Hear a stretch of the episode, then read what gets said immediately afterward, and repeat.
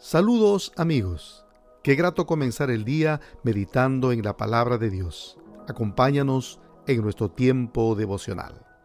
Reciba un cordial saludo. Bienvenidos a nuestro tiempo devocional en base a los proverbios. Y el día de hoy vamos a reflexionar en Proverbios 4, versículos 10 al 13. El título de esta reflexión es La sabiduría, clave de la buena y larga vida. Y el propósito es practicar las sendas rectas que nos provee la sabiduría para que tengamos una larga vida. Vamos a leer entonces estos tres versículos, Proverbios 4 del 10 al 13, que dice así. Hijo mío, escúchame y haz lo que te digo y tendrás una buena y larga vida. Te enseñaré los caminos de la sabiduría y te guiaré por sendas rectas. Cuando camines no te detendrán, cuando corras no tropezarás. Aférrate a mis instrucciones, no las dejes ir Cuídalas bien porque son la clave de la vida. Qué hermosa manera de aconsejar y exhortar a un hijo que se ama y al que se le desea todo bien. El versículo 10 dice, Hijo mío, escúchame y haz lo que te digo y tendrás una buena y larga vida. Como padres y madres, anhelamos para nuestros hijos una larga vida y que ésta sea buena y fructífera. Como padres y madres, anhelamos para nuestros hijos una larga vida y que ésta sea buena y fructífera. En la ley, guardar el cuarto mandamiento tiene esta promesa. Dice así, honra a tu padre y a tu madre para que seas de larga vida sobre la tierra. Justamente una forma de honrar a los padres es escucharlos y obedecerlos, es seguir sus sabios consejos. Por otro lado, una larga vida también está ligada a una conducta recta, sana y limpia, libre de vicios o de hábitos destructivos. Qué terrible es para un padre y una madre cuando sus hijos caen en un tipo de vicio o conducta que saben que los llevarán a la destrucción y en algunos casos a la muerte. El versículo 11 dice, te enseñaré los caminos de la sabiduría y te guiaré por sendas rectas. Este padre es muy consciente de su labor. Dice que ha encaminado a su hijo por los caminos de la sabiduría y las sendas rectas. A lo largo de toda nuestra crianza, enseñamos y guiamos a nuestros hijos tanto con la palabra como con el ejemplo. Por eso es tan importante que primero seamos nosotros los que acatemos los mandamientos, enseñanzas y preceptos de Dios para que podamos enseñarlos luego de haberlos llevado a la práctica.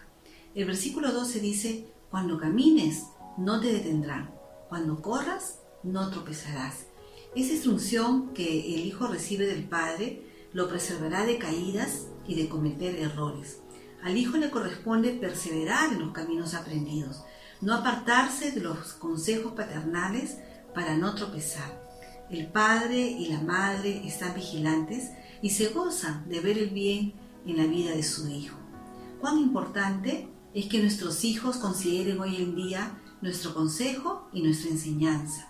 Ahora que la brecha generacional se ha agrandado y que muchos hijos no quieren escuchar a sus padres porque los tiran de anticuados o pasados de moda.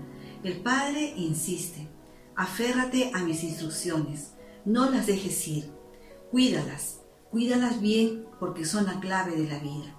Ya en base a la experiencia y a su comunión con Dios, este padre reitera al hijo la necesidad de aferrarse a sus enseñanzas e instrucciones para que le vaya bien en la vida.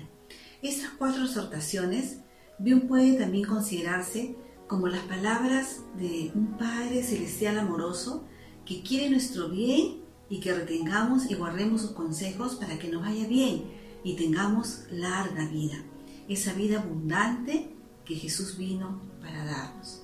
Son los consejos también entonces de nuestro Padre Celestial hacia cada uno de nosotros sus hijos, que quiere que guardemos sus mandamientos para no tropezar, para que nos vaya bien y para que tengamos una larga vida sobre la tierra. Escucha el consejo siempre de tu Padre terrenal y sobre todo de tu Padre celestial. Vamos a terminar entonces con tres motivos de oración. Vamos a decirle así, Señor, dame la sabiduría para guiar a mis hijos en tus caminos.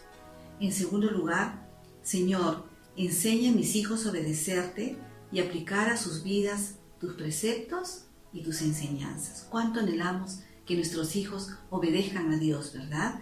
Y por último vamos a decirle, Señor, Enséñanos a reconocer siempre tu instrucción divina y la guía de tu Espíritu Santo para nuestra propia vida y para guiar a nuestros hijos en tus caminos.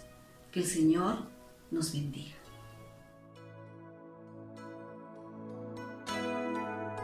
Si este mensaje fue de inspiración para ti, dale me gusta y comparte nuestro enlace con tus familiares y amigos. Muchas gracias. Hasta la próxima.